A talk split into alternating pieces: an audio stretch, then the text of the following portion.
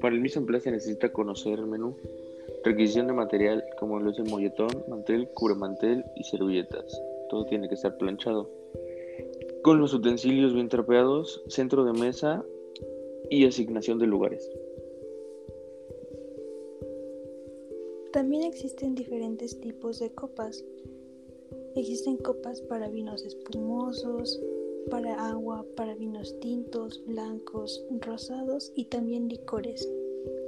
La diferencia de estas copas es la altura, su ancho y también la capacidad.